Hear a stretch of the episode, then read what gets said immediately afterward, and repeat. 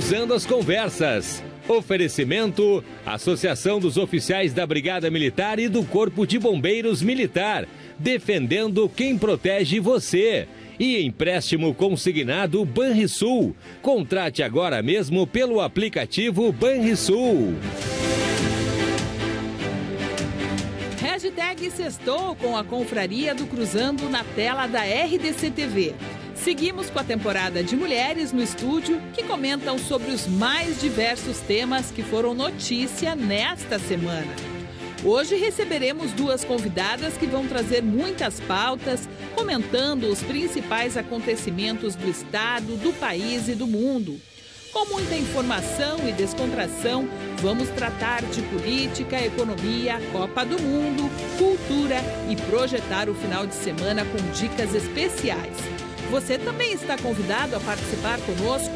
Traga a sua opinião ou dica para o programa, mandando a sua mensagem para os canais da RDC TV.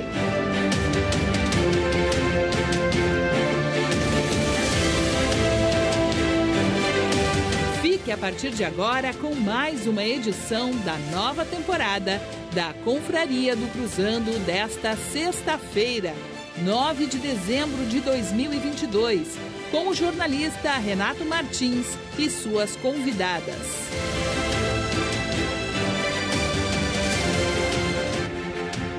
Muito boa noite, sejam bem-vindos a mais uma edição do Cruzando as Conversas. Na sexta-feira, você já sabe, eu tiro a gravata e a gente relaxa aqui para nossa confraria do Cruzando todas as sextas-feiras e recebendo sempre nesta temporada mulheres de vários setores, de vários segmentos, com várias histórias, com vontade de comentar vários assuntos. E é isso que nós teremos hoje aqui na RDC em 24524, claro, NET TV, na televisão e também ao vivo no YouTube, simultaneamente, redes sociais, YouTube e internet lá no Facebook.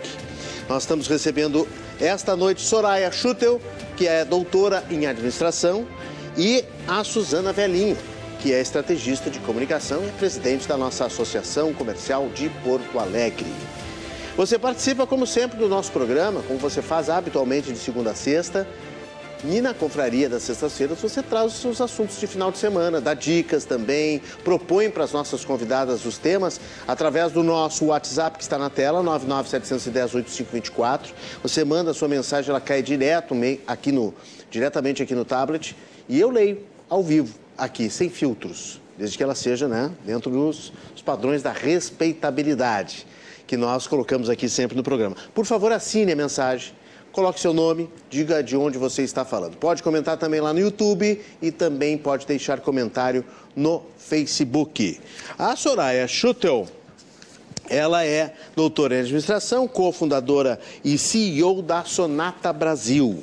Empreendedora, ela já vai explicar o que é Sonata Brasil. Empreendedora, consultora de empresas, coach executiva de carreira, palestrante internacional, experiência docente em cursos de gestão e MBA há mais de 15 anos. Especialista em educação transformadora nas empresas. Soraya, boa noite, seja bem-vinda. Muito obrigado pela presença. Obrigada, Renato, pelo convite. Prazer Tudo bem? Aqui. Tudo ótimo.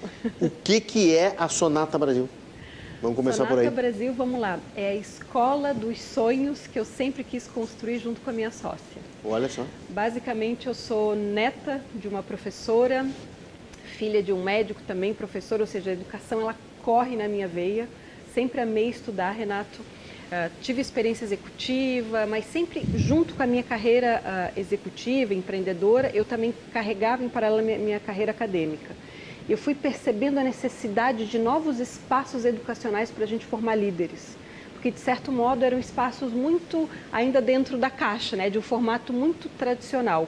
Só que a gente precisa hoje de líderes que inovem. Só que como é que a gente vai inovar se a gente ainda mantém a educação em formato tradicional? Uhum. Então a Sonata Brasil é uma escola é, voltada para a formação de lideranças por meio da arte, por isso o nome Sonata. Ah, eu já ia Tcharam. perguntar, né? Mas tem outro aspecto ainda, que é a junção dos nomes meu e da minha sócia, Soraya e Natália. Okay? Ah, minha sócia é jornalista, também uhum. trabalhou já em bancada de jornal, etc e ela também muito entusiasta da educação, a gente resolve então fundar essa escola, esse negócio, uh, voltado então para humanização de liderança por meio da arte. Então, por exemplo, a gente vai fazer uh, uma visita, a gente leva alunos para o exterior, onde a gente estuda sobre arquétipos dentro do Museu do Louvre. Olha só. Interessante, que maravilha. Né? A gente vai estudar sobre liderança enxergando a composição de uma orquestra. Na segunda-feira agora a gente está trazendo uma artista extraordinária, uma artista premiadíssima brasileira, Clarice Nisquet, para a apresentação de uma peça no Teatro São Pedro. A gente tem quase 600 pessoas vindo do Brasil todo para esse evento educacional por meio de uma peça teatral. Uhum. Porque a arte é uma das ferramentas mais extraordinárias da gente buscar inspiração e entender de ser humano, que é o maior desafio de todo gestor. Então a gente usa da arte literalmente para a formação de lideranças. Em síntese, essa é a sonata. Muito bom, muito bom. Vamos falar mais sobre isso. Vamos falar sobre liderança feminina, vamos falar sobre o universo feminino no programa de hoje. E eu estou aqui com a primeira, primeira presidente mulher da Associação Comercial do, uh, de Porto Alegre na história que é minha colega jornalista Suzana Velhinho, que é estrategista em comunicação, gestão de relacionamento, presidente da associação, graduada em Relações Públicas e pós-graduada em Marketing pela PUC do Rio Grande do Sul. Vencedora de 10 prêmios em Marketing e Comunicação. Suzana, seja bem-vinda, muito boa noite, prazer em te rever. Muito obrigada, é um prazer estar aqui, poder conversar junto agora com a Soraya provocadas com certeza pelo Renato, que tem uma conversa muito inteligente. E é isso, né? Eu acho que a liderança feminina realmente está ocupando seus espaços. Eu acabei sendo uh, uh, eleita em abril desse ano como primeira, a primeira mulher na Associação Comercial de Porto Alegre. E os desafios são inúmeros, são grandes. E a Soraya toca num ponto que é muito importante, ao meu ver, Renato, porque nós trabalhamos na área de comunicação há muito tempo. E nós sabemos o quanto o engajamento humano ele é importante para que nós possamos operar qualquer objetivo. Sem o ser humano, o objetivo não acontece.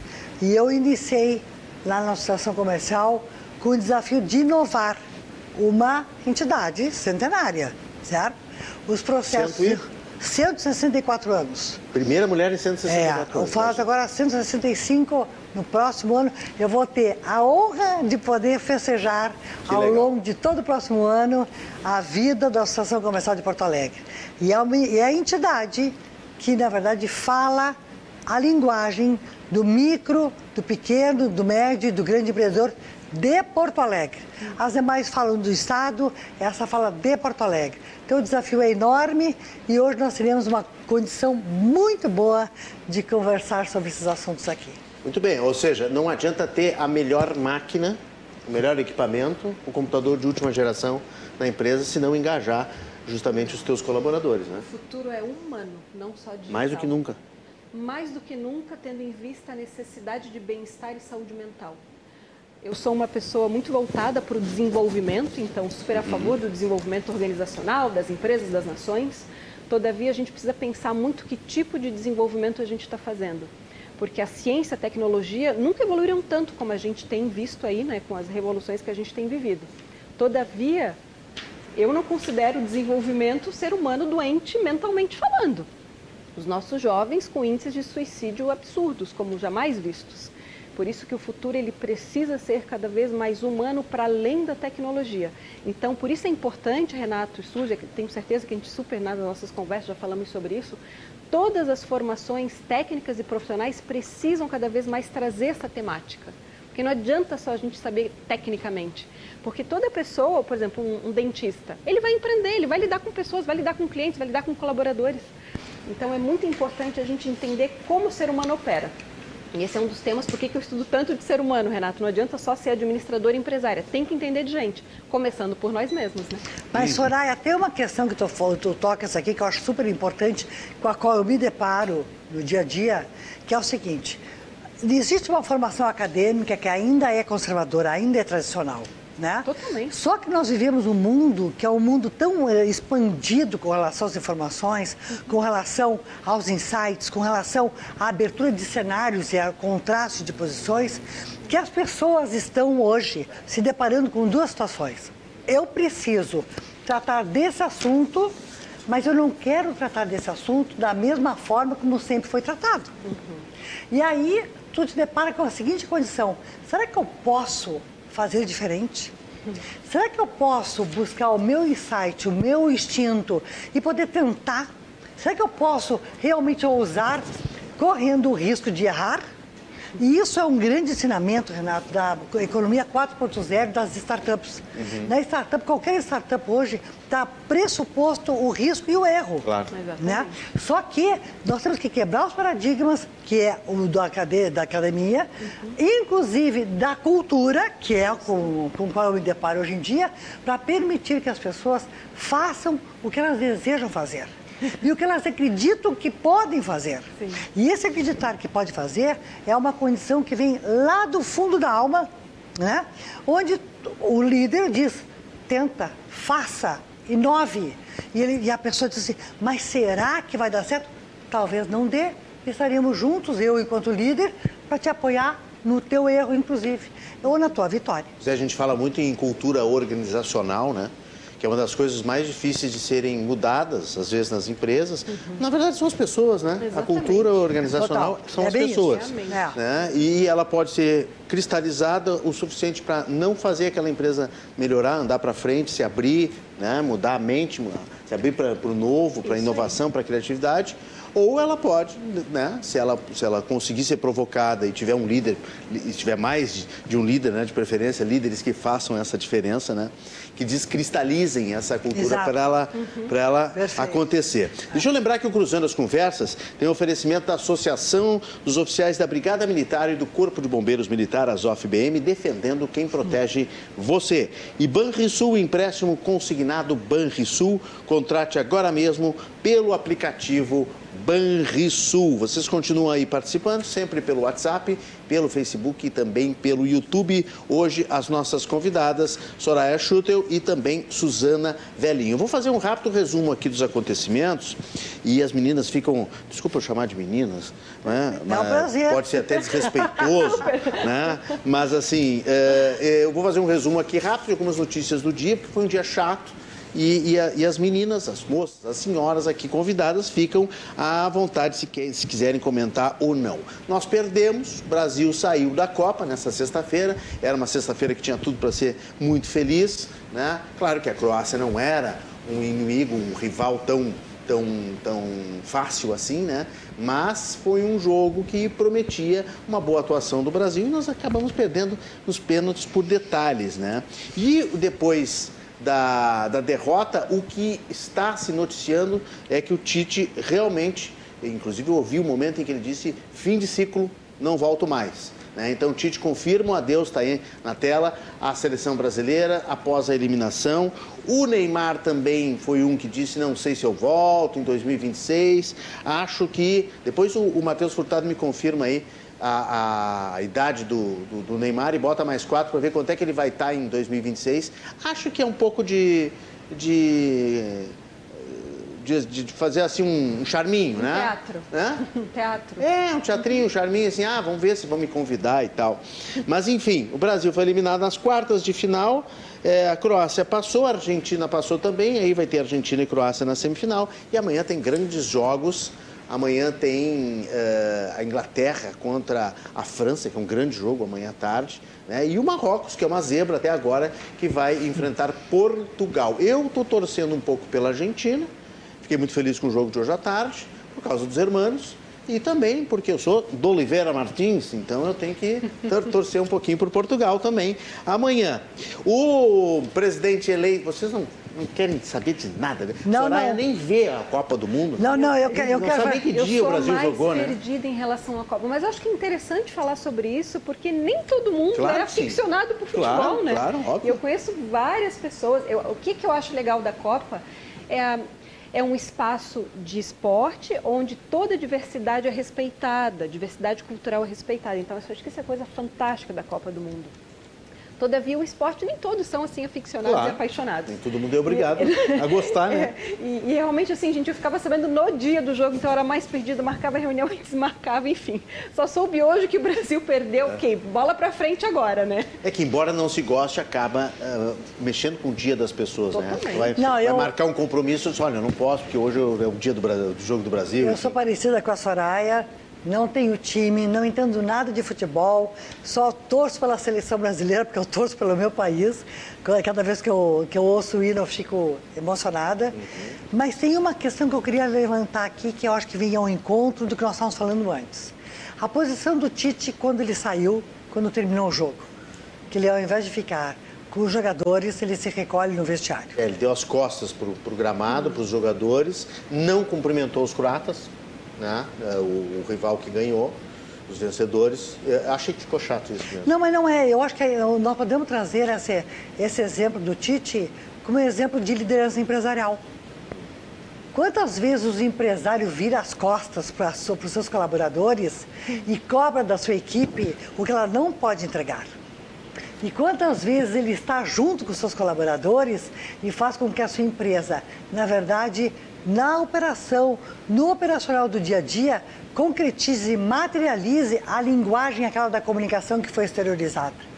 O papel do líder é ficar junto e acompanhar na, na vitória e na derrota. Né? E ao longo do processo todo, no dia a dia, acompanhando sim as etapas que vêm sendo desenvolvidas e implementadas. Esse é o líder, aquele cara que não solta a mão. Uhum. Porque, na verdade, se ele é o grande cara, é a pessoa no, no, no qual os, os colaboradores se miram, este cara tem que dar um exemplo para que todos os colaboradores façam o mesmo. Ainda ele. mais nos momentos Mas é ruins, é isso, né? mas é claro, por isso. Então eu acho isso que... que o capitão afunda com o navio, né? Pois é, então vamos lá, é né? Hoje foi isso. Os ratos saltam antes é. e o capitão afunda o navio. Mas eu não desgosto do Tite, eu acho que o Tite fez um, um, grande trabalho, eu acho que vai, o Tite vai ser lembrado, né? Alguém falou hoje que vai ter a era Tite. O próprio Neymar falou muito bem dele, né? Só acho que realmente ele escorregou em algumas coisas técnicas do, do jogo, né? Aquela história, ah, por que não botou o Neymar para cobrar o primeiro? Deixou para o Neymar final. Discutível isso, mas realmente pode ter sido um erro. E também essa, essa retirada dele de campo que foi realmente muito, muito chato. Uh, o, o, o, presidente eleito Lula, Luiz Inácio Lula da Silva, anunciou hoje alguns nomes. Não era muita surpresa do seu ministério, mas o, o ministro da Fazenda vai ser o Fernando Haddad, Uh, que eu acho que é uma escolha muito mais política e muito mais atendendo ao partido e ao grupo de Luiz Inácio Lula da Silva do que propriamente atendendo ao mercado, atendendo o que o, o país precisa, né? Ah, mas eu não quero atender o mercado. Tá certo, é uma, é uma, uma postura que se tem que respeitar. Mas será que Fernando Haddad tem realmente a, a formação ideal? Ele mesmo disse, né? Que só fez um mês de economia e tal para passar de ano, uma coisa assim. Ele deu uma declaração lá de brincadeira. É, vai ser um gestor muito mais político, né? O, na Casa Civil, Rui Costa, que é governador da Bahia, que já era esperado também que fosse aproveitado. Na defesa já tinha sido anunciado o, o José Múcio. E o Flávio Dino, ex-governador do Maranhão, senador eleito, que é um grande quadro, um grande quadro do PT, vai para a justiça. Nas relações exteriores, o Mauro Vieira, diplomata e ex-chanceler. Ao mesmo tempo que o Luiz Inácio Lula Silva anunciou isso nesta sexta-feira, no meio do Jogo do Brasil, aquela coisa toda, o presidente atual do país, Jair Bolsonaro, apareceu. Apareceu no Palácio do Alvorada e fez um discurso para aquela equipe dele ali, aquele o pessoal que estava junto com ele hoje à tarde. Foi à tarde, né? acho que depois do jogo, me parece, e ele fez um discurso enigmático. Depois de 40 dias sem falar absolutamente nada, ele, na verdade, em 2 de novembro, né, que ele tinha pedido para os apoiadores desbloquearem as estradas, ele disse o seguinte, que afirmou que as Forças Armadas devem respeito à Constituição, retomando o discurso de que, em sua opinião, seria o último obstáculo para o socialismo. Num outro momento, uh, os manifestações, uh, os manifestantes que gritaram lá de longe, ele, ele acabou não conversando com a imprensa e disse: quem decide o meu futuro, por onde eu vou, são vocês. Quem decide para onde vão as Forças Armadas são vocês. Quem decide para onde vai a Câmara e o Senado são vocês também. Vamos acreditar, vamos nos unir, criticar só quando tiver certeza absoluta, buscar alternativas e cada um ver o que ele pode fazer de fato pela sua pátria. E aí ele termina com uma, uma frase enigmática que está aí na CNN, que é tudo dará certo no momento oportuno. O que o presidente Bolsonaro quis dizer com isso, eu realmente não sei. Tivemos ainda essa semana, só para registrar o que aconteceu no Peru, que é algo impressionante na política que está acontecendo na América Latina. Nós temos uma vice-presidente na Argentina condenada a seis anos de prisão por corrupção e nós tivemos um presidente no Peru, um jovem talento da política, enfim, eh, que, que, que poderia ser uma promessa, né? o Pedro Castillo, não sei se é Castillo, ou se é Castilho, ou se é Castilho, Enfim, mas ele é peruano e ele não é mais presidente. Em 24 horas ele foi deposto e assumiu a vice-presidente do Peru. Tudo isso sacudindo, tá aí a notícia. A notícia do site Seu Dinheiro, inclusive, explica o que é autogolpe, o que é impeachment. Ele queria dissolver o Congresso. Ele queria dissolver a Câmara e o Senado do Peru. Então, assim, é mais um exemplo de liderança, né, Suzana, que eu acho que é bem, bem negativo, assim, né? Ele não está não tá concordando comigo, não aceita os meus projetos, não aceita as minhas ideias. Então eu não brinco mais, eu pego a bola e saio do campo. E quero, inclusive, dissolver vocês. Quero dissolver o time. Né? Agora, né? Renato, com relação à escolha do Fernando Haddad, né? Uh, eu acho muito temerário que entre no Ministério da Economia um político. Uhum. Se a escolha, se o critério for político, gente, eu, o empresário não pode escolher um comandante da sua empresa que é porque é seu amigo. Porque ele tem uma responsabilidade social. Ele tem responsabilidade com relação aos seus colaboradores, para que a empresa dê certo, mas ele tem responsabilidade com os seus consumidores, para que o seu produto ou serviço seja muito bem entregue. Então, o critério, eu, eu fico já receosa com a escolha de uma pessoa cujo critério foi político para gerenciar, para gerir a economia do nosso país, que é de uma complexidade. Que é técnico, né? É uma pois é, técnica, né? total, é uma complexidade absoluta, gente. E aí? E aí nós estamos nas mãos de uma pessoa que é política para gerenciar a nossa vida? É complicado, né, Renato? Ele é um quadro extremamente respeitado na área da educação. Pois Por é, que, que ele então não tá pode bom. Para o Ministério da Educação? Mas então tá bom, que ficasse, que ficasse, ali. Mas ele disse que não queria. É, e eu li uma matéria hoje que o Ministério da Economia vai ser dividido em três partes Exato. e que o Haddad vai assumir um, uma delas, né? Sim, ele é Fazenda. E eu quero, exatamente, eu quero trazer mais um aspecto ainda profundo na tua linha, Suzy. É, todo o macro que a gente enxerga uh, em termos de uma sociedade, ele é o reflexo do microcosmo. Isso quem já falava era Platão, tá? a República. Então, por isso que eu gosto muito de estudar filosofia os clássicos. Por isso que eu volto a dizer que o futuro é humano, que a gente precisa resgatar tudo que já foi escrito com a sabedoria humana ao longo dos milênios. Por que, que eu estou falando sobre isso? Nós queremos um Estado uh, mais ético e virtuoso, nós precisamos desenvolver cidadãos mais éticos e virtuosos. Isso parte não só da formação profissional, mas desde a primeira infância. Por que, que eu falo sobre isso? Sim, as empresas elas ou contratam por competência ou não existe essa coisa de uh, você tem que Compadril. dar É. Todavia, será que os vieses é o competência, mas será que não é competência? Eu vou chamar meu amigo aqui para ocupar esse cargo? O que, que eu estou querendo trazer? Uhum, uhum. De certo modo, a gente enxerga isso nos ambientes políticos também organizacionais. Ou seja, gente, minha, minha reflexão como educadora e filósofa é de que nós precisamos, para construir uma sociedade que todos nós almejamos, partir da base, das células que somos nós, indivíduos e seres humanos que compomos esse corpo. Então, essa é a minha reflexão crítica sobre o todo que a gente está vivendo. É, e, e, o, e o, a questão política que, que permeia né, esse momento de transição, eh, eu, eu pessoalmente acho que o Lula já teve duas gestões como presidente da República, ele tem muitos erros e tem muitos acertos para ter aprendido em cima disso. Uhum. E ele poderia fazer agora, pode fazer uma gestão uh, não perfeita, porque ninguém é perfeito, mas assim, uh, muito avançada em relação ao que já foi. Sabendo aonde ele não deve pisar. E um, na minha opinião, um desses passos é justamente colocar amigos ou fazer escolhas políticas, escolhas é. ideológicas, uhum. escolhas não técnicas. A melhor coisa para o Ministério na área de economia, seja dividida essas três pastas ou não, como disse a Suzana, seria trazer um expert que seja distanciado, de preferência não tenha, não tenha nem ficha assinada em nenhum partido, é.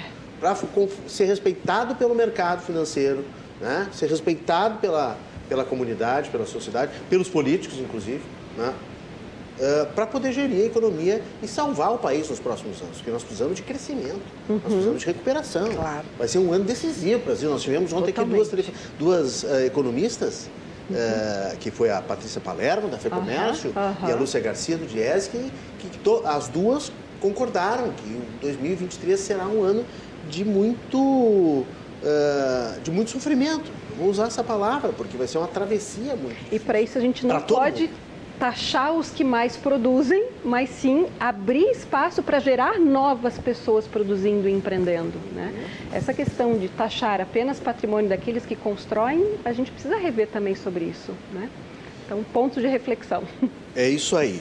É, os nossos telespectadores estão participando pelo 99710-8524, o pessoal sempre opina. Prepare suas dicas aí para o final de semana. Em segundo bloco, vamos falar das dicas do final de semana. O, o Henrique do Petrópolis, obrigado Henrique sempre pela participação. O Tite errou durante toda a Copa, que nunca teve o Brasil jogando bem, exceto na enganada contra a Coreia do Sul, que inexiste e errou mais feio ainda ao abandonar a barca que afundava. Liderança zero e falas ininteligíveis, diz o Henrique, que foi, olha, rigoroso com o Adenor Bach.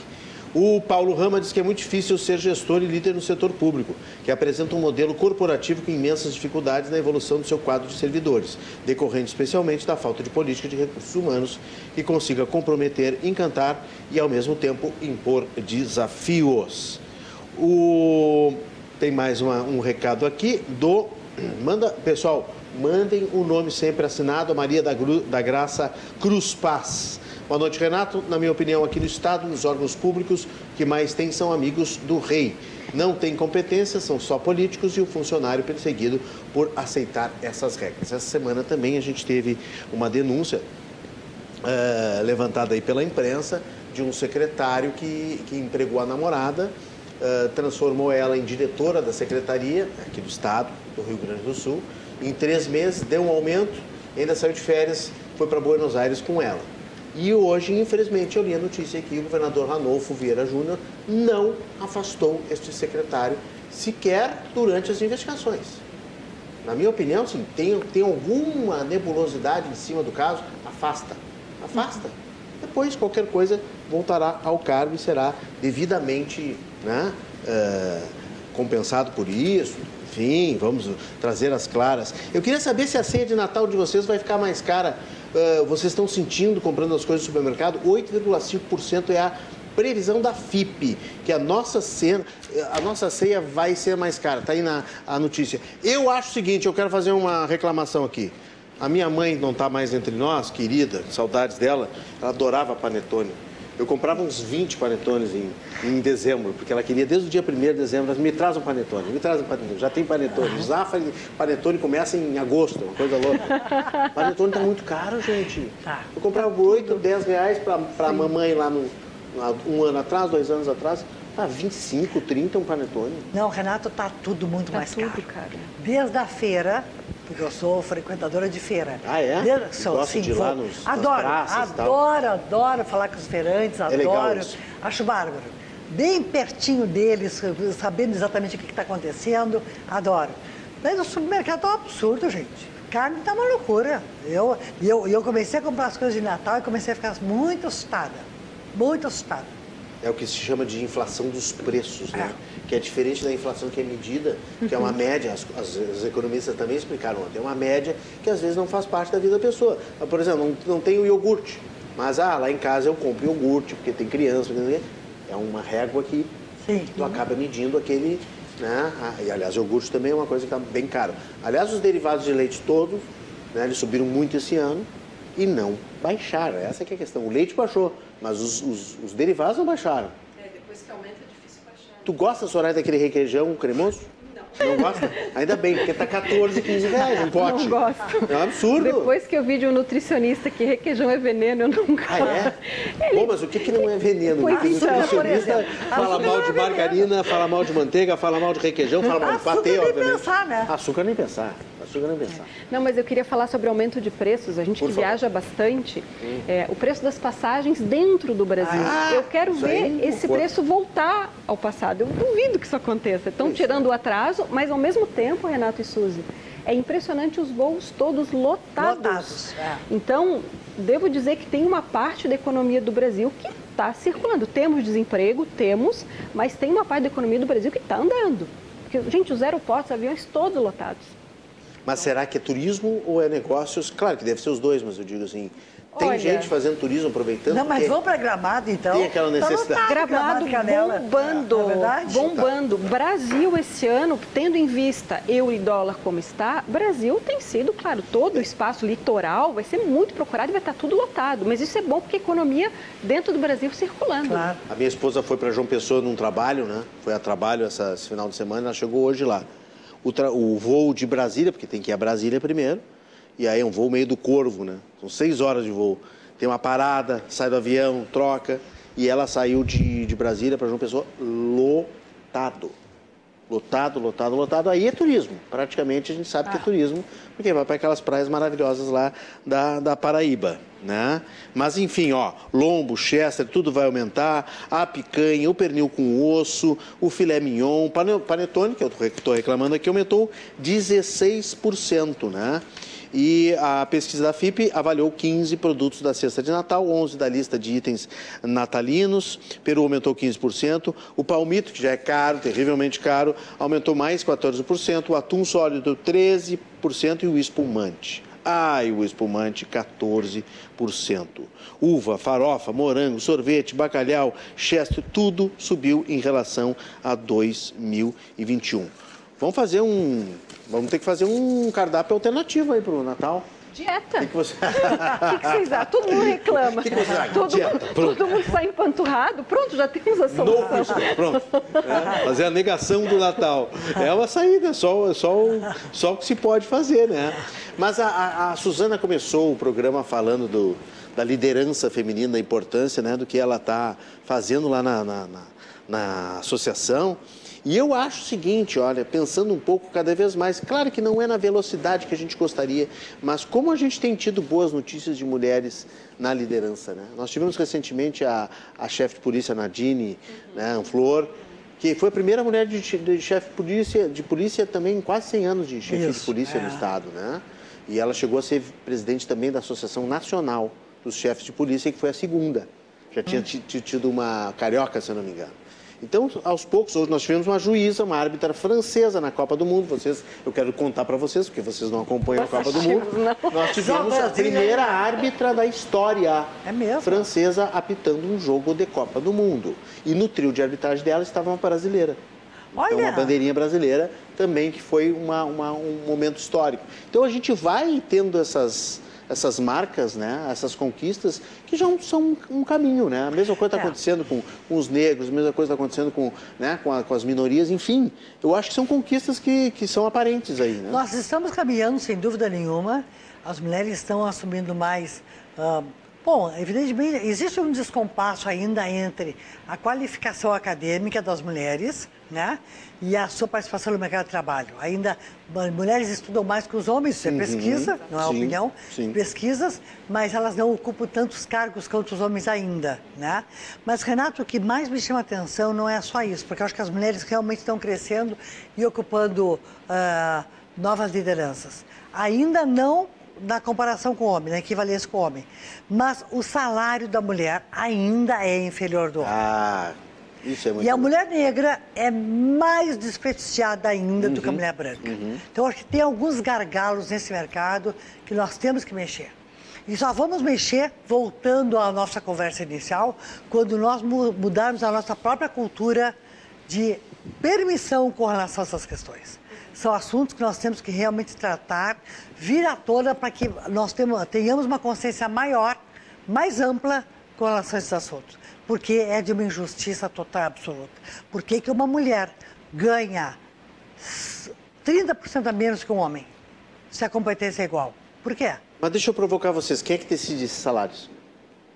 Possivelmente os homens, porque são os é. líderes. da- Então, pois é. Então, então é reserva de mercado. É, com certeza. Tem medo? É. Pronto. Medo? Receio. Não sei se é medo. Hashtag pronto falei, é isso? Não sei se é medo, né?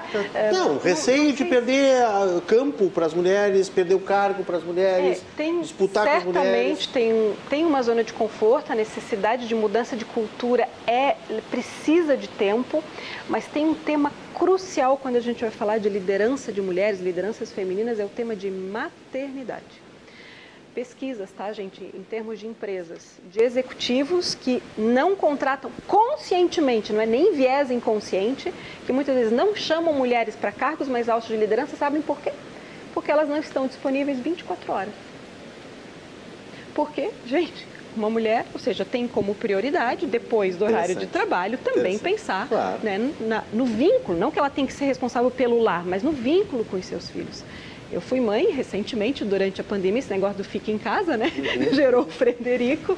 Fui mãe aos 40, tem sido uma experiência maravilhosa e eu sinto na pele o que são os desafios de conciliar carreira e maternidade. Vou dar um exemplo, Renato e Suzy. Uhum.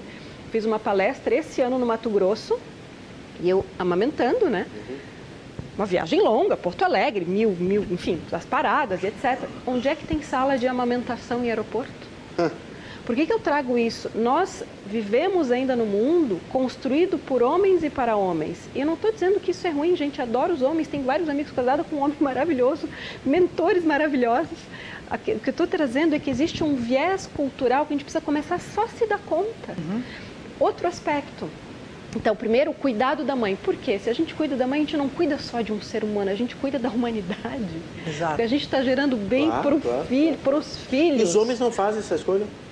Em que sentido? Os homens preferem, se, se o chefe chama, se a empresa chama, os homens preferem atender a empresa, é isso?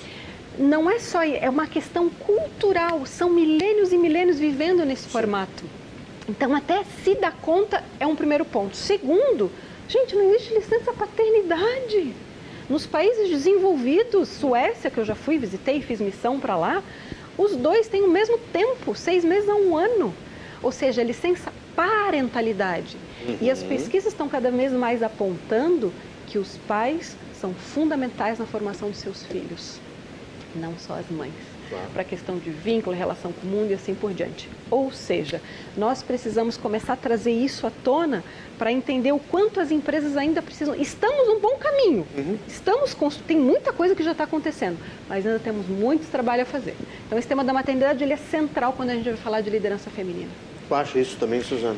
Tem uma aspecto... Acho que os homens fogem do, do, do dever familiar Sim, e aí atendem a empresa, atendem o trabalho. Culturalmente falando, evidentemente que os Isso homens está cristalizado, ainda... né? Não, os homens ainda acham que todas as tarefas são de mulheres. É. Não é o meu caso, meu marido não, não, não pensa desse jeito. Agora, ainda bem. Eu, eu tenho meu pai pensava desse jeito e meus irmãos também pensam desse jeito. Então, é uma cultura que existe. Agora, a Soraya tem uma questão muito interessante, né?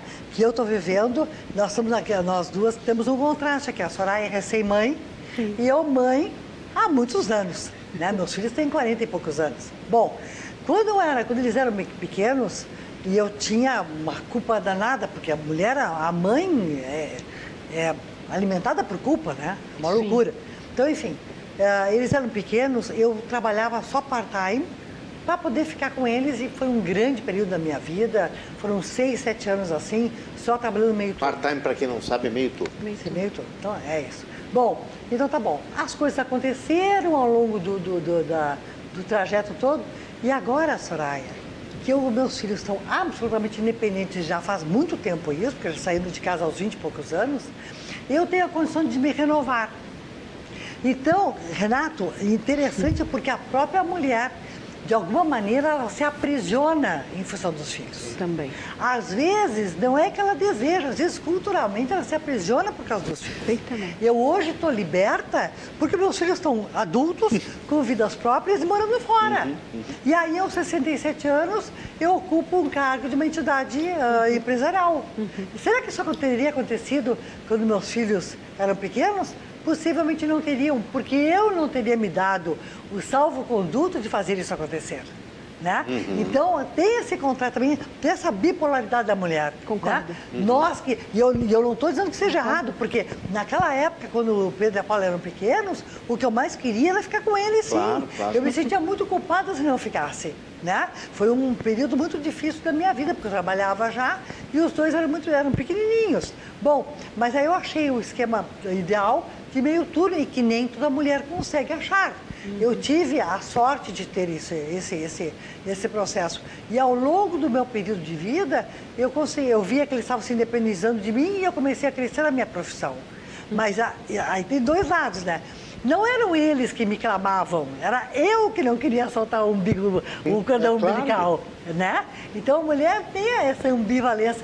E eu acho que tudo que eu fiz naquela época é maravilhoso. Eu acho que a mulher tem que ter o seu, o seu seguro, o seu, o seu tempo, a sua, a sua licença, para realmente curtir, para fazer o, a holding do- dos filhos pequenininhos. Acho que está tudo certo. E o homem Cada tinha que ter mais tem- também. Ah, total. O homem tinha que ter mais, tinha que estar ali junto, trocando fralda. Mas, Renato, eu troquei mais de 30 mil fraldas. Sabia? Eu fiz, a eu fiz o cálculo aproximado. É mesmo? São três filhos. Eu calculei mais ou menos 10 mil fraldas da parte que eu trocava. Fora os, os- os avós, a Sim. esposa e tal, enfim. Eu troquei cerca de 30 mil. Me orgulho muito. Sensacional, Me orgulho sensacional. muito. Mas tem uma outra coisa que eu queria dizer para vocês também. Ah, eu sou filha, Também não quero trocar mais nenhuma fralda o resto da vida. entendeu? Nem eu sou netos? filha de um pai que é, quando vier trabalhava, as netas aí vai ser um problema.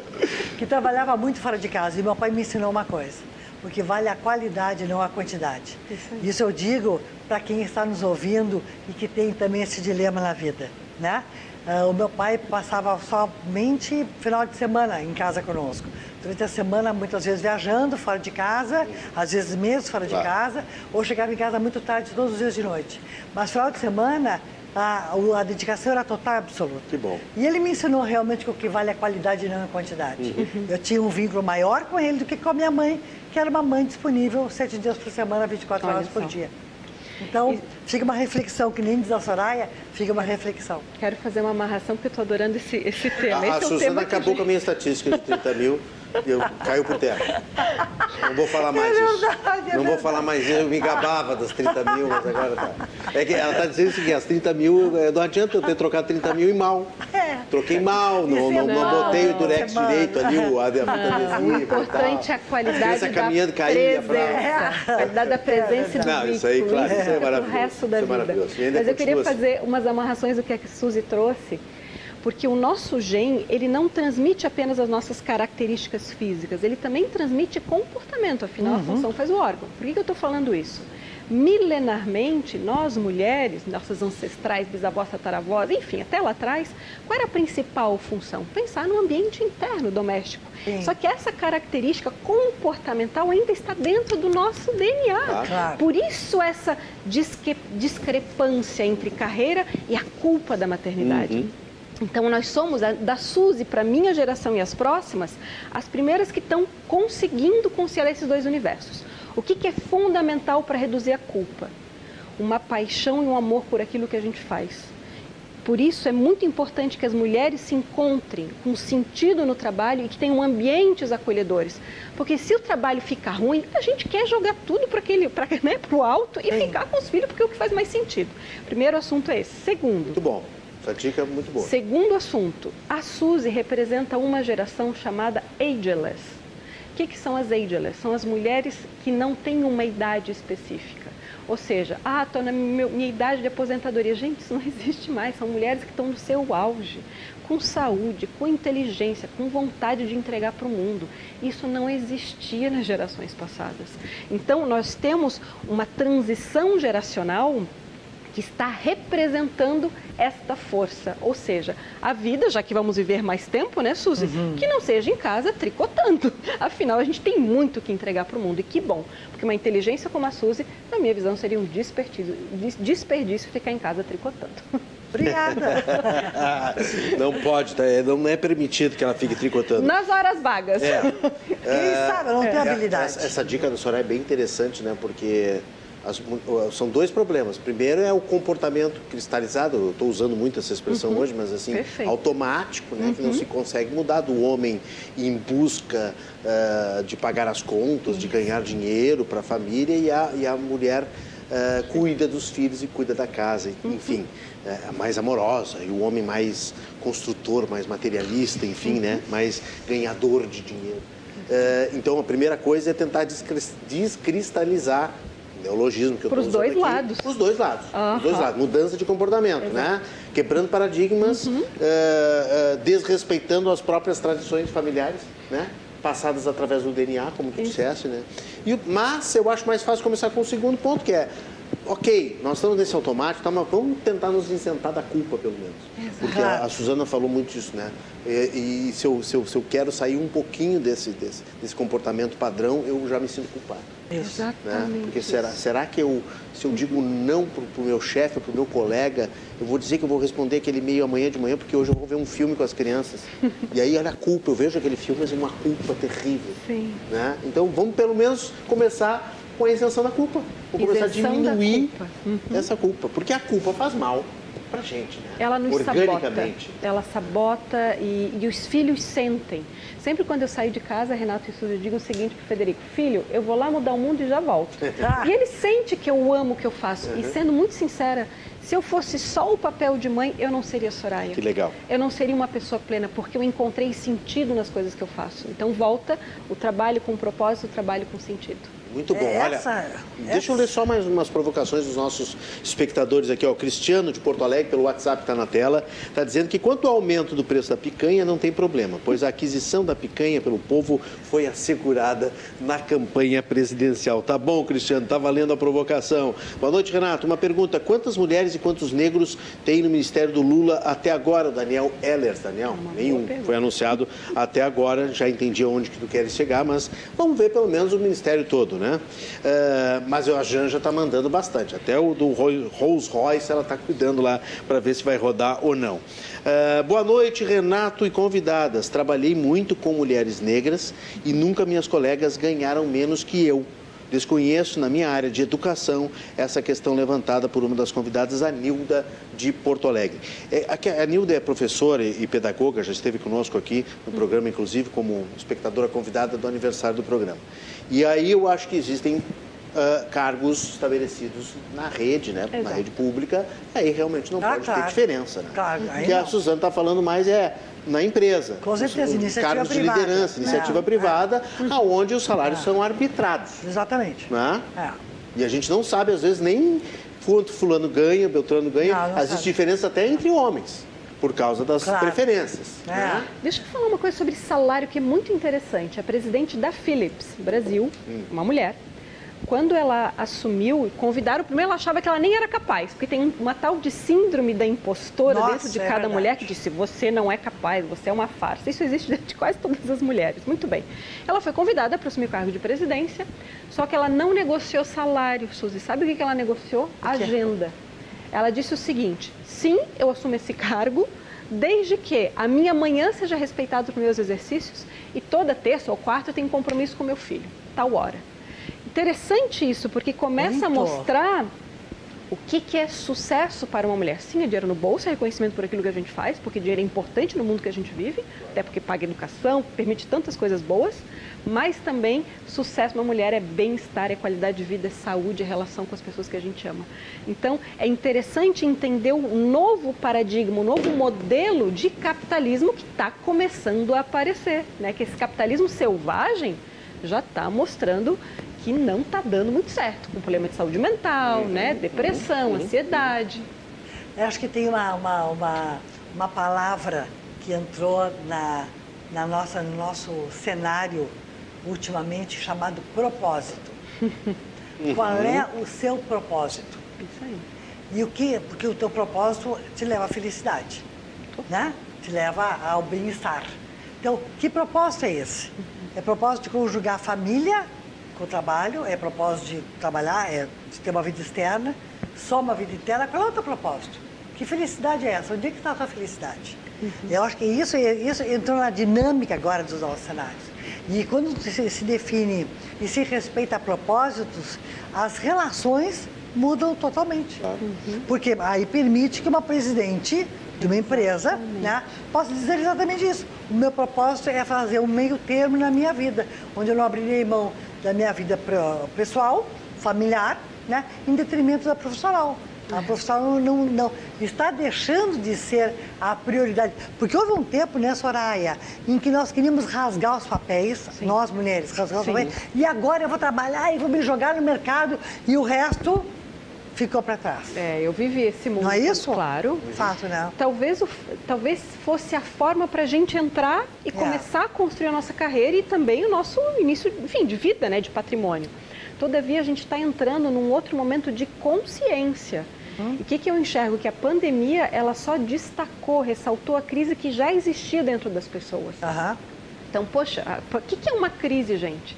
É a gente olhando para dentro e vendo o que, que faz sentido. A pandemia me fez parar aos 40 anos e entender, ok, construí tudo que eu construí até aqui, viajei muito, estudei um monte, tenho um monte de título, construí um monte de empresa, impactei milhares, milhares e milhares de pessoas. E agora? O que, que eu vou fazer com a minha vida? Ou seja, a crise, ela traz, até porque pandemia trouxe morte, e se a gente enxerga a morte, a gente olha a vida de uma outra forma e ali vem a decisão da maternidade, ok? Então, a importância de parar para refletir a vida que nós queremos construir. Exatamente. Eu, eu acho que é isso que o tempo que a gente está vivendo está mostrando. É o trabalho, mas que trabalho, né? Mas claro É. que nem todas as pessoas têm condição de chegar nessa reflexão, né? gente? Claro, nós nós é, estamos no não é- Brasil, não é Brasil. muito fácil Não, também, não é. né? Brasil, Não é. né? É. Brasil, nós temos desemprego, pessoas lutando por fome. Então, assim, nós É, temos que entender o é tipo isso. de necessidade. Se a gente vai para Maslow, a gente entende, né? Se a pessoa está no nível mais de criatividade, está na necessidade básica ainda. Claro. Mas para quem pode fazer essa reflexão, é importante que diferencie o propósito daquilo que é natural, por exemplo, na, na questão orgânica familiar, por exemplo. Ah, daqui a pouco alguém não se encontra em nada, em um ofício, e acha que o seu propósito é cu- cuidar dos filhos. Eu acho que não. Eu acho que cuidar dos filhos sempre será um propósito, né? De, de, de- um pai e de uma mãe. Será uma dos seus pilares, das suas prioridades. É preciso encontrar, acho que um propósito que preencha a sua vida mentalmente, intelectualmente, profissionalmente. Falar um pouquinho é sobre isso. É mais um tema de estudo, meu propósito. Eu vou Vamos fazer uma falar metáfora. depois do intervalo? Depois, tá bem, Pode combinado. ser? Porque aí a gente segura a audiência, as pessoas ficam curiosas, o que, que ela ia falar e o Renato não deixou ela falar. E as pessoas vão ficar muito curiosas para depois do intervalo. Deixa eu só dizer que a Nilda Maia está dizendo que ela trabalha, trabalha e trabalhou sem- sempre muito com mulheres negras numa escola privada. Então essa escola está de parabéns, que sempre Total. teve, então, esses salários aí iguais para mulheres brancas e mulheres negras. Muito, muito, muito bom. Você continua participando pelo 99-710-8524. Nós estamos com a nossa galeria de depoimentos aqui do Cruzando as Conversas, eh, que este apresentador completou um ano, estou muito feliz aqui na RDC TV. A Suzana Velhinho já gravou o depoimento, já foi ao ar, né, Ah. da nossa presidente da Associação Comercial de Porto Alegre. E hoje a Patrícia Cavalheiro, jornalista colega lá da- do Tribunal de Justiça, já esteve aqui também na confraria, deixou o seu depoimento para a gente e a gente vai conferir. Na tela.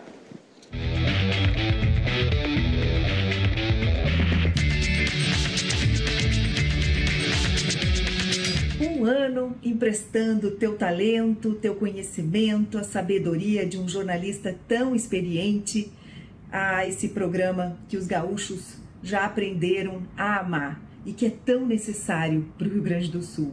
Cruzando personalidades, ideias, trazendo informação, entretenimento de uma forma leve e séria. Que tu siga ainda muitos anos nesse programa tão necessário para todos nós um jornalista com essa categoria é um prazer também a gente assistir todos os dias. Parabéns mais uma vez e conte sempre conosco. Um abração.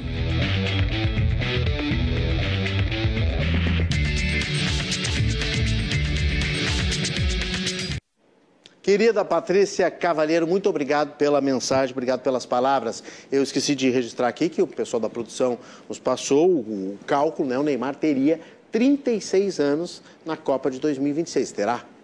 E, portanto, poderia participar, né? Tem tantos jogadores aí que foram convocados, Thiago Silva com mais idade, o próprio Cristiano Ronaldo está com 37 anos. Então dá tranquilo, viu, Neymar? Não precisa fazer esse charminho, porque poderá ser chamado sim pelo Mano Menezes. Opa, acabei de declarar a minha preferência agora para o próximo, o nome do próximo técnico. Ih, estão pensando em Pepe Guardiola, estão pensando eh, em, em Dorival ah, Júnior, estão pensando em, muitos nomes, mas o Mano Menezes está na lista aí, segundo os sites hoje que eu andei dando uma lida. Rápido intervalo e eu já volto com a Soraya Schutter e também com a Suzana Velhinho aqui na Confraria do Cruzando na RDC TV. Eu espero vocês.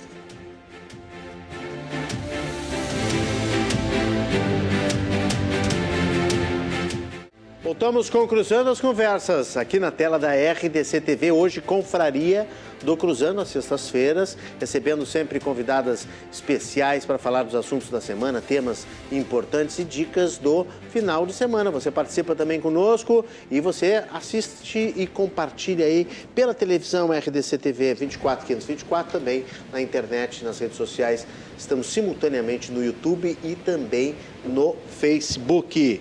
Nós estamos hoje com a Soraya Schutel e também, que é doutora em administração, e a Suzana Velin, que é estrategista de comunicação, falando sobre muitos assuntos e já vamos em seguida retomar a questão do propósito, e, e mas eu quero lembrar que vocês podem mandar também as dicas de vocês para o final de semana. O que, que você vai fazer no final de semana? Vai a algum parque, vai a alguma praça, vai a alguma feira? A Suzana falou de feira. Tem várias feiras de Natal espalhadas por Porto Alegre. É uma boa dica aí para você compartilhar com os outros espectadores também, certo? Daqui a pouco nós vamos falar aqui um pouquinho de cinema, de streaming, de livros, de passeios e também gastronomia, se for o caso, manda uma receita aí pra gente, um restaurante novo, alguma coisa legal que você tenha descoberto na sua cidade. Continue participando tanto pelo WhatsApp, Facebook como YouTube. A Vera Lia Fortini Cavalheiro está dizendo que é um excelente programa. Será que é parente da Patrícia? Excelente programa. A Vera Lia está mandando aqui. Uh, o Rogério Zimmermann também está uh, dizendo boa noite, convidada. Uh, boa noite às convidadas. Boa noite, Renato. Não tem nenhuma tendência homofóbica e tampouco discriminação racial, mas visto que na minha fala, na minha família ancestral de desenvolvimento, sou um dos seis brancos de pele. As mulheres atualmente estão aprendendo a lidar com as discriminações Uh, Rogério Zimmermann aqui de Porto Alegre. Está registrando, está registrada a opinião do Rogério. Propósito, Soraya, o que tu querias falar mais a respeito disso, retomando? Não, rapidamente, só trazendo um exemplo que geralmente gera muita confusão a respeito desse tema, Renato. Vou trazer um exemplo com a natureza. Vamos pensar numa semente de abacate. Qual é o propósito dessa semente? Se tornar um abacateiro. Qual é o problema? Que a maior parte. Vamos trazer agora a correlação para o ser humano, né? A maior parte das pessoas não sabem quem é. Aí, voltando para a metáfora né, da árvore, a pessoa nasce com um potencial e fica se comparando com a outra e no final não realiza a si mesmo. Então, qual é o nosso propósito? Para que a gente realize quem nós somos, entregar os nossos talentos para o mundo. E aqui volta de novo a crise, de modo geral, da educação, e não só da educação tradicional, gente, estou dizendo da educação que temos nos nossos lares, para que as crianças cada vez mais coloquem os seus potenciais para fora.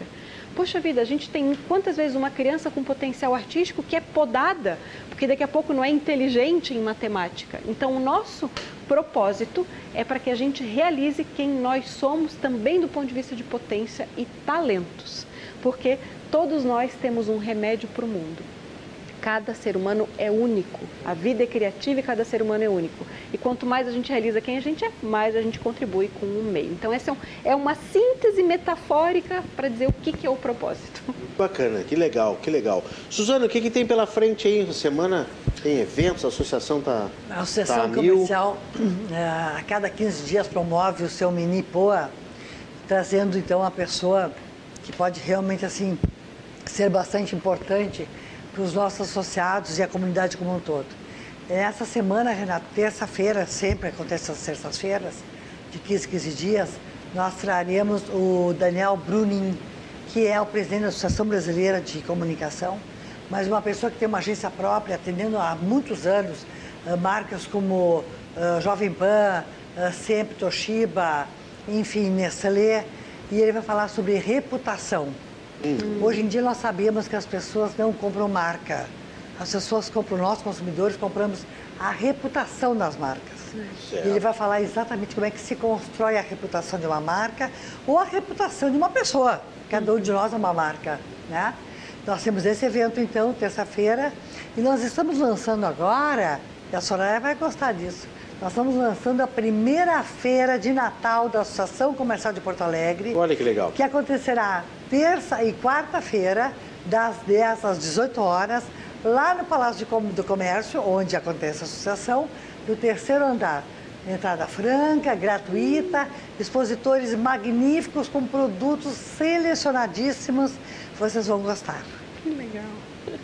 Muito bem, muito bem, bem, bem interessante aí essas iniciativas da associação que tem o seu menu por 14, dia 14, é isso? Dia 14. Então, 13, ela... 13, desculpe, terça-feira 13. Terça-feira 13, ah, sim, tá, terça-feira, é, tô meio perdido também no calendário. Deixa eu aproveitar então falar é, dar uma dica aqui, porque é um grande amigo meu, gosto muito dele, o Paulo Nascimento, que é cineasta e que vai lançar um livro é, aí no dia 14, certo? No Bourbon Shopping Country.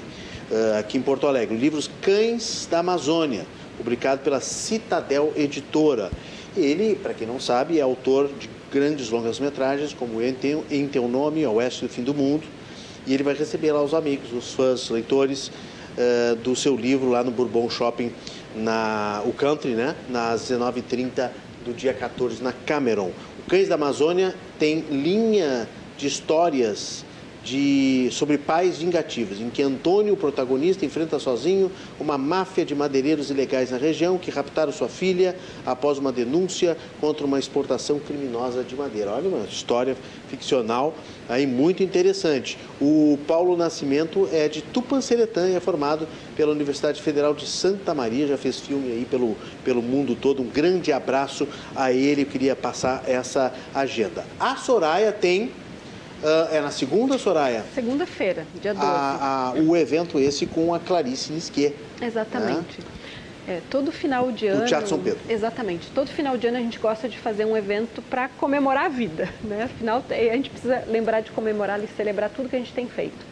Então a gente fechou o Teatro São Pedro para a nossa comunidade acadêmica e nós estamos trazendo a Clarice Nisquet, que é uma artista premiadíssima. Ela tem uma peça chamada Alma Imoral. Ah, que é maravilhosa. Maravilhosa, que está em cartaz, Suzy, o que é 15 anos. Isso é uma Nossa. coisa inédita no Brasil, uhum. né? Só que ela vai trazer uma peça inédita no Rio Grande do Sul, então a gente vai estar estreando essa peça chamada A Lista. E o que é essa peça, Renato?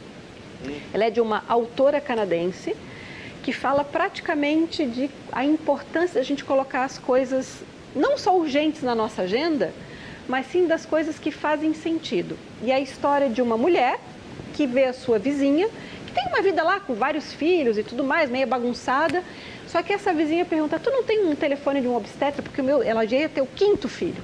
E ela pede o telefone do obstetra, só que a vizinha, a outra vizinha não dá o telefone, o que acontece? Essa aqui tem, morre no parto então é toda uma reflexão existencial e ela se sente culpada pela vizinha ter morrido e não ter passado o telefone de um outro obstetra. Então mostra o quanto que a gente dá espaço na nossa vida para as coisas que são importantes, como construir vínculos humanos, estar com as pessoas que a gente ama. Então, é uma peça de reflexão existencial que pela primeira vez vai ser encenada no Rio Grande do Sul. Olha então, só, arte legal. e uma bela forma de fechar o ano. Dia 12 no Teatro São Pedro, Isso. qual é o horário? É 19 horas. Às 19 horas, aí com a Clarice Nisquier. Muito, muito, muito legal. Uh, nós temos também uma estreia, queria dar essa dica aqui, queria ouvir também as dicas de vocês, mas queria aproveitar e dar uma dica que é um, um, um filme chamado Armageddon, ou Armageddon Time, tá? que é o um novo filme do, James, do Anthony Hopkins. Não tem nada a ver com o Armageddon, gente. Daquele ano de 1997, com Ben Affleck e tal. Não tem nada a ver. Ah, é um drama, né? é um, um drama é, de, de, do sonho americano, uh, na Nova York dos anos 80. E aí tem o Anthony Hopkins, tem a Jessica Chastain, o diretor é o James Gray, o mesmo que fez o, Uma Mente Brilhante, aquele filme maravilhoso. Ah, maravilhoso. Né? Então, assim, ó, se vocês tipo, só puderem escolher um filme para ver nesse, nesse final de semana no cinema. Ah, no cinema? Só, é, no cinema, é cinema, não tem streaming. Ah, tá. Para desespero da, da Suzana, ah, é, mas eu quero dicas de streaming, depois eu vou dar dicas de streaming. É no cinema, tela grande. Se você tiver só a oportunidade de ver lá, os meus amigos do GNC Cinemas, um abraço a Lúcia Cuervo, vai ver o Armageddon Time, que é Certamente, sensacional. Suzana Verinho, qual é a tua dica para o final de semana? Mas, Renato, não sei, eu estou aqui com um, um, um, especialista em cinemas, não, em mas filmes é livro, passeio, uh, comida, restaurante. Renato, tu gosta de cozinhar? Me diz isso, ou não? Gosto tu de terceiriza cozinhar. tudo? Não, eu gosto de cozinhar. É? Eu estou numa fase agora que eu estou fazendo um refresco de morango. Olha só. Seguindo, ah, vou trazer para ti, dá para Soraya também. É o segundo uma receita alemã de uma tia do meu marido. Olha que e maravilha. eu faço esse refresco em casa e eu entrego meus clientes, para os meus amigos e para os meus médicos. Sim, estou na fase da cozinha, é isso. Mas, Renato, eu estou adorando Mas tu Netflix. cozinha para bastante gente, porque é uma arte, né? Não, É, não, não, não, não, não, não, não tenho a menor ideia, mas eu, perdi a capacidade de imaginar se é para seis, para oito, para dez. Eu, meus filhos dizem assim, mãe, como é que tu fizesse tão pouco feijão? Eu falei, mas você acha que não, não dava para comer todo mundo mais esse feijão? Eu perdi a noção, gente, da quantidade. Calcular. Ah, eu perdi, total. É não, mas eu não tenho é dinheiro. uma o que eu vou fazer? Eu quero passear, eu quero caminhar. Eu estou numa fase mais quieta, mais quietinha, mais recolhida. Eu gosto de ver filmes em casa, mas eu gosto de Que tipo de filme tu aqui. gosta? Vamos lá. Ah, eu, Renato, policial. Hum. Romance, eu adoro romance. Adoro ver filmes sobre viagens. E adoro... Drama, não estou gostando muito de drama e nem de coisas pesadas. Não estou gostando. Me dá uma dica boa. É, eu já vou te dar, já vou te dar. Tô, tô segurando a audiência. Só quero Ah. te dizer o seguinte, que essa semana a Amazon Prime passou a Netflix em, ter- em número de assinantes. Ah, é? Algo que era inconcebível. Né? É, eu, pessoalmente, acho que a Netflix tem muito mais opção do que a Amazon Prime. Mas a Amazon Prime tem mais filmes bons. Filmes de qualidade. Então, assim, às vezes é difícil, Suzana, achar um É. filme bom entre É, as novidades. Eu, eu não sei, eu não, eu não sei como achar. Não, eu tenho, eu Os filmes tenho, um bons grupo, estão lá nos antigos. eu tenho um grupo de Whats só de dicas de filme. Ah, que legal. É, aí eu vou na certeira, né? Vou ali direitinho, não perco muito tempo. Então, assim, por exemplo, o Amazon Prime tem coisas dos anos 2000, 2005, 2010 e são muito boas. Por exemplo, Fogo contra Fogo, Michael Mann. Um dos poucos filmes onde Robert De Niro e Al Pacino fizeram juntos. Na Opa. verdade, eles contra, contracenaram em duas cenas apenas. Ah. E o resto foi edição. Aham. Mas é um grande filme. Filme? Um Como é que é? grande filme. Fogo contra Fogo Fogo? contra Fogo. Tu vai gostar. porque- Netflix? Uh, não, aí é Amazon Prime. Tá. Porque a Amazon Prime ela tem essas. Não chega a ser uma raridade, mas é esses filmes assim que são Sim. fora de catálogo, que a gente chama, né? E é um filme maravilhoso. O título original é The Hit, né? onde o Al Pacino e o Robert De Niro estão lá e aí dispensa apresentações.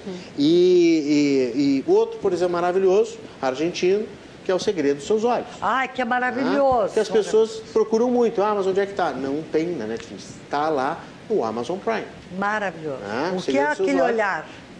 que tem, que tem, que tem, que é um filme policial também, É, né? é. Suspense, o Ricardo Darim. Ma- Que tá maravilhoso, né? É, ele é maravilhoso. Ele é muito bom, ele é Ah. muito bom. Ah, ele é muito bom, mas o Guilherme Francella também é muito bom, O Guilherme que é o ator do Granizo. Aquele que tem Ah, eu sei. uma que faz uma previsão do tempo, tem um show Eu de previsão sei. do tempo. E Aham. que agora está no meu querido zelador. Falei semana passada que eu ia começar a ver o meu querido zelador na Star Mais. Estou no quinto episódio, estou adorando, achando sensacional. Como é que é? Meu querido zelador. É mesmo? é uma Tu tem? Star Mais? Não. Tem é, na Star Mais apenas lá. E o meu querido zelador é um zelador que se mete na vida de todo mundo. Aí, inclusive, a convidada que estava aqui disse, bom, mas é baseado na vida de todos os zeladores, então, todo mundo conhece um zelador que se mete na vida dos outros. Mas é sensacional. O Guilherme Francella é um grande ator. Ele é um grande ator. Ele é uma escola um pouco mais antiga do que a do, do, do Ricardo Darim, talvez a geração seja um pouco mais antiga, mas é um, é um grande, é um grande, é um grande ator também. E enfim, Já enchi meu tempo aqui. tem muitos Tô filmes. lotada já. Bom, filme argentino eu sou, eu sou fã, sou, sou fãzaço, né? E ó, tá entrando na HBO o Encurralados em Veneza, para quem, não, para quem gosta, a Suzana vai dizer que não gosta, que é terror. Mas é Ah, que é um terror. so- como é que eu vou dizer? Um terror meio de, de, de, de- fantasia. Né? E o Alex de Iglesia, que é um diretor espanhol, é muito, muito, muito bom. E ele experimenta, ele faz filmes experimentais. Mas é terror, daquele terror que a gente não consegue Tem um terror meio gótico, um terror meio. meio acho, que, acho que tu não vais gostar, mas Ah, então eu, eu dou, não vou. eu dou a Pronto. dica para os nossos, os nossos espectadores na HBO. Tem um outro filme, A Saída Francesa, com Michelle Pfeiffer, que está entrando no Amazon Prime também, Uhum. que é um filme muito legal, um filme de, de uma, sobre uma socialite que vai morar em Paris, enfim, é relações familiares. O Infinito, que é o Mark Wahlberg, está entrando no Telecine Premium, que até então só estava no Amazon Prime pago, e aí mesmo tendo a, a- a assinatura do Amazon Prime, que é o, o, o Mark Wahlberg é, fazendo mais, é um filme de ação, né? Fazendo mais um daqueles filmes dele de ação. E está entrando também mais um filme na, na Netflix chamado Meu Nome é Vingança, que é um thriller exclusivo da plataforma, um thriller italiano. Eu tenho um pouco de medo assim desses thrillers meio desconhecidos e tal. Eu não vi, não estou recomendando, só estou informando que está entrando lá a, a, a, o lançamento. A Soraya tem alguma dica? Livro, eu tenho. peça? Eu tenho. Um, sabes que é, final de semana passado eu fui com uma amiga e a gente fez um piquenique no parcão, toalha no, chão. Ah, coisa boa. Um, deitamos na grama, os filhos brincando em volta. Foi assim uma nostalgia de infância. E, e quantas vezes a gente precisa do simples. Hum. E às vezes até se desconectar de, de TV, de celular, é. então pé na grama, pé no chão, deixar os filhos se sujar, que também é importante, vitamina S, né? Para criando imunidade. E filme, eu também sou apaixonada por filme. Muitos dos que vocês comentaram eu desconheço, então já aumentei o uhum. repertório. Uhum. Eu quero sugerir o filme O Sócio. É um uhum. filme de 1990, década de 90, com a Whoopi Goldberg, que é uma espetacular artista também. Uhum. E fala muito das temáticas que a gente abordou aqui, de liderança uhum. feminina, enfim. Mas muito, muito interessante. Então muito, essa é a minha dica para o fim de. Muito bom, muito bom. Eu estou puxando aqui no Google também o Cidadão Ilustre, que é uma outra dica que eu, que eu dou. Está na Netflix. Não sei se a, a Suzana já viu o Cidadão Ilustre. Não, não, não, é um argentino, ele é um escritor. E aí ele é convidado para receber uma homenagem Ai, na cidadezinha dele. Genial, com certeza. Grande vi. filme, né? Sensacional. Esse ator que é o Gaston Duprat também faz outros filmes que estão tão em cartaz aí na Netflix. Né? Que, aliás, esse é o Gaston Duprat é o diretor. Deixa eu pegar o nome aqui do, do ator, que ele está fazendo um sensacional, que é o Oscar Martinez. E que eu tô, eu tô quase no finzinho. O streaming tem, tem disso, né? Às vezes a gente não consegue terminar, não, não dá termina. sono, dorme. Mas não, não é... quer dizer que o filme é ruim. Mas às né? vezes, sabe Meus amigos cinéfilos vão me, vão me processar, vão me matar aqui na saída da RDC. Mas eu evito, assim, sabe o que? É seriado.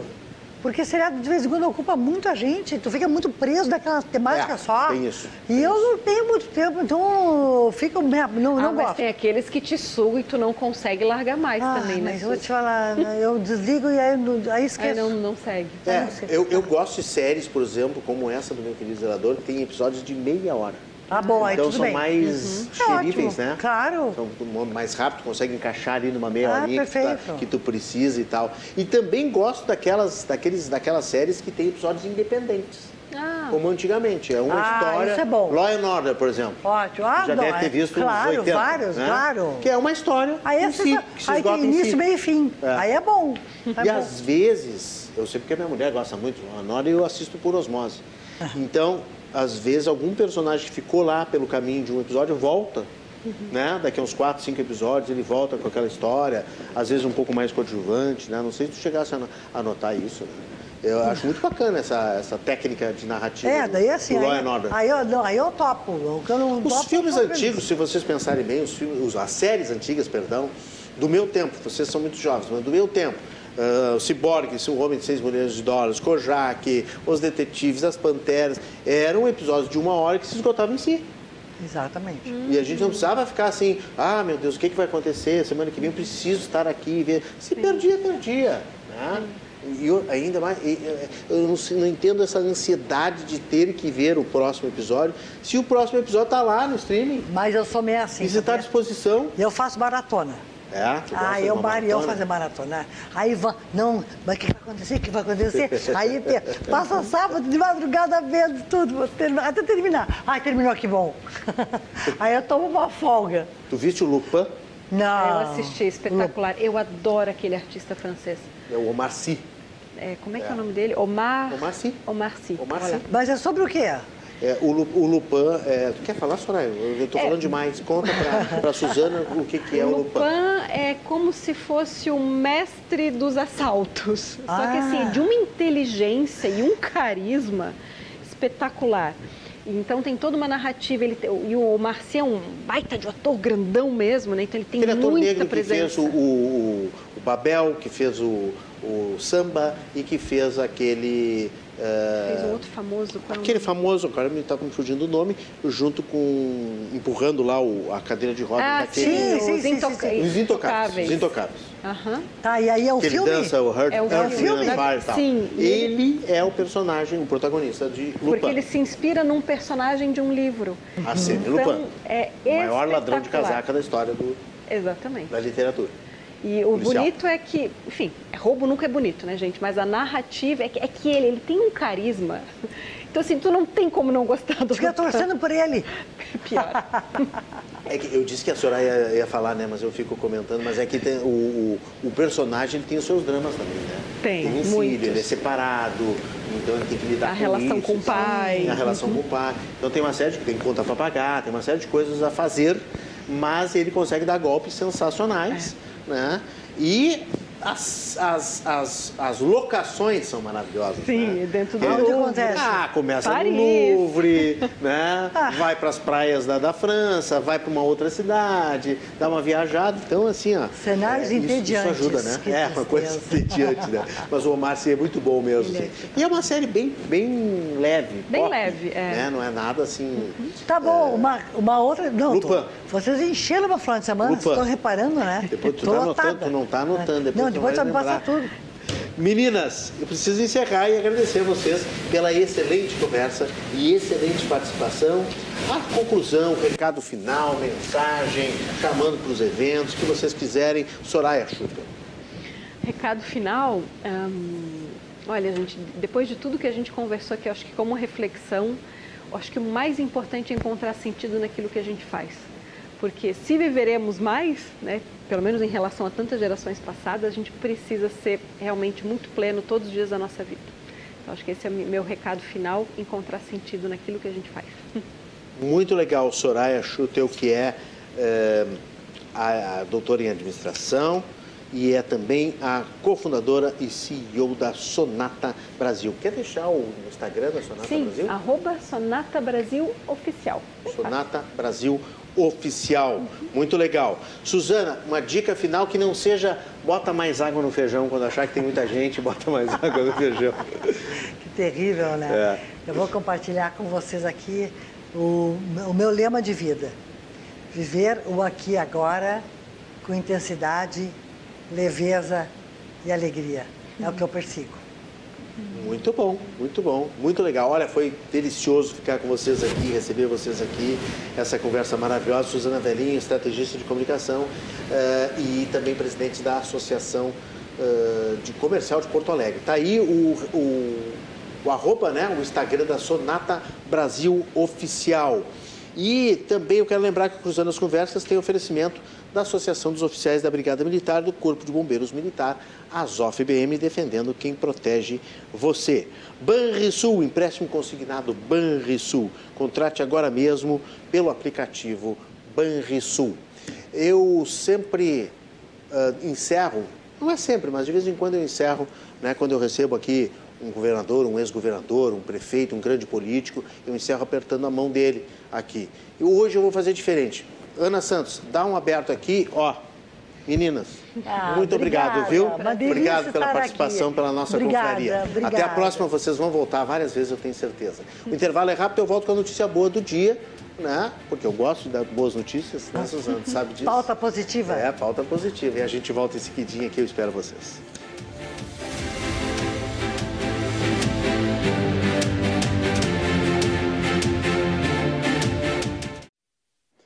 Voltamos com o segmento final do Cruzando as Conversas desta confraria de sexta-feira. Se você gostou da Suzana uh, Velhinha e também da Soraya Schutel, aqui nossos convidados de hoje, você vai lá no nosso canal de YouTube e olha, pega o link do programa e participa, compartilha, melhor dizendo, né? Compartilha nas suas redes sociais. Você manda no seu grupo de WhatsApp, você manda para os seus amigos e compartilha aqui, ajuda a divulgar o nosso conteúdo inteligente que fazemos todos os dias, de segunda a sexta, às 10 da noite, aqui na RDC TV, 100% de jornalismo local. Foi uma confraria muito gostosa, como sempre a gente faz aqui nessa temporada de mulheres. O Cruzando as Conversas tem oferecimento da Associação dos Oficiais da Brigada Militar e do Corpo de Bombeiros Militar, AZOF-BM, defendendo quem protege você. e Banrisul, empréstimo consignado Banrisul, contrate agora mesmo pelo aplicativo Banrisul. Notícia boa do dia para encerrar o programa e inspirar aí um fim de semana maravilhoso. A Universidade Federal, com todos os cortes aí que as universidades estão enfrentando, está liderando a maior expedição ao interior do continente antártico. Olha que bacana, são 40 dias onde 12 pesquisadores brasileiros vão permanecer acampados sobre a neve e gelo lá na expedição Criosfera 2022 para investigar as consequências das mudanças de clima para a Antártica e para a América do Sul. Essa é considerada já a maior expedição brasileira feita no interior do continente. Os pesquisadores saíram de Punta Arenas rumo à Antártica ontem e já estão chegando nesta sexta-feira na Antártica. Obviamente que está lá o glaciologista mais famoso do Brasil, o gaúcho Jefferson Cardia Simões. Tive orgulho e honra já de entrevistá-lo várias vezes. Ele que é o vice-pró-reitor de pesquisa da Universidade Federal do Rio Grande do Sul. Trabalha, o trabalho vai ter tratores polares, aviões com esquis para locomoção uh, em uma área equivalente à região sul do Brasil, além dos professores da URGS e de outras universidades também. Olha, parabéns aí à URGS, parabéns aos pesquisadores que estão desbravando mais do que nunca o continente antártico. Nossos aniversariantes do final de semana, amigos do Cruzando, né, que estão de aniversário. Daqui a pouquinho no sábado, a Fabiane Ávila, o João Carvalho Machado, o Alexandre Rupental, o, a Lúcia Menvink, nossa colega jornalista, grande abraço a ela a Tatiana Foster também, que era jornalista, mas atualmente, né, deu uma mudança na vida dela, tá chefe premiadíssima, chefe de cozinha. Tatiana, um grande abraço. A Letícia Segabinazzi, a Patrícia Duarte também está mandando, estamos mandando aqui um grande abraço, que ela é aniversariante nesse sábado. No domingo, Geraldo Lopes, grande criador da Opus Promoções, um grande viajante aí, um amante das orquídeas. Um abraço, Geraldo. O Francisco Marshall, nosso professor, que volta e meia está participando aqui do programa, também está de aniversário no domingo. A Maíra Costa Curta, a Cláudia Casagrande, a mulher responsável por aquela decoração maravilhosa do Natal Luz de Gramado. Um abraço a ela. Paulo Brito, que me pediu uma dica ontem de cinema, é? Paulo Brito me mandou um, um WhatsApp pedindo se tivesse que ver um filme só o que que tu veria pelo amor de Deus? Paulo Brito, um abraço a ele, de aniversário, Guilherme Barros da Luz, psicólogo, a Regina Sakakibara, aliás, deixa eu mandar um grande abraço para a Regina. A Regina Sakakibara encerrou ontem uma jornada de 25 anos na Farsul, uma caminhada assim gloriosa, maravilhosa, como assessora de comunicação, como chefe de comunicação da Farsul, que é a Federação da Agricultura do Rio Grande do Sul, que casualmente fez também o seu balanço de final de ano, foi na quinta-feira. Aliás, um abraço ao presidente Gedeão Pereira, um abraço ao economista Antônio da Luz, que vão estar conosco em breve aqui no programa para fazer esse balanço também para vocês. Mas nós tivemos lá num evento muito importante, muito interessante, cheio de conteúdo e com uma emoção à flor da pele, porque a Regina estava se despedindo por uma, uma decisão dela, né? vai descansar a Regina, vai desbravar o mundo agora com o maridão. Um abraço a Regina Sakakibara, que também está de aniversário no domingo. A Sara Thomas, é... e aí já chegamos na segunda-feira, eu falo na segunda-feira dos aniversários do amigo, dos amigos do Cruzando.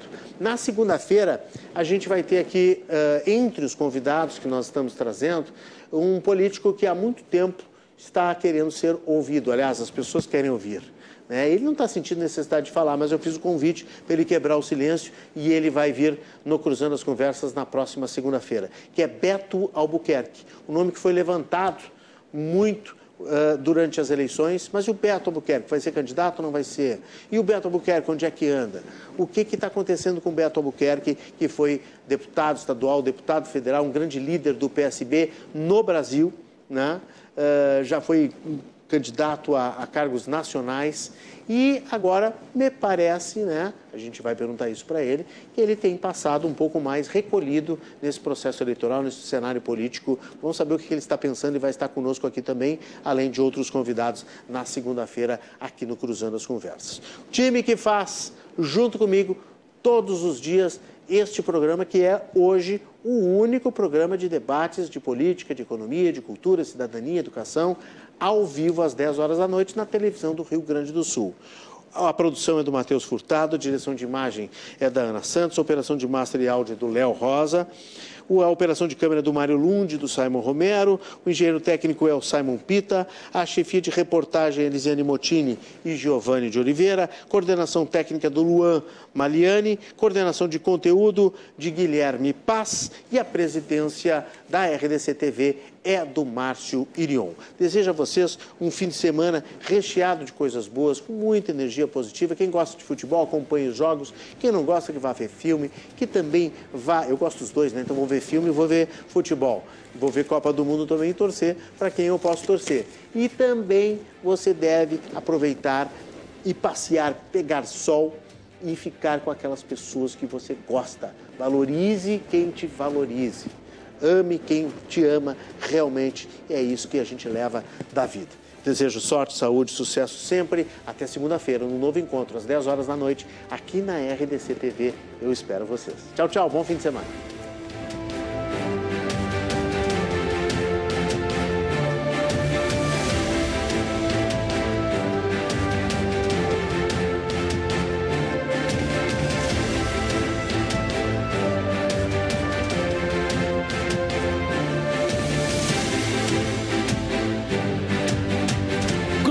Cruzando as Conversas. Oferecimento: Associação dos Oficiais da Brigada Militar e do Corpo de Bombeiros Militar.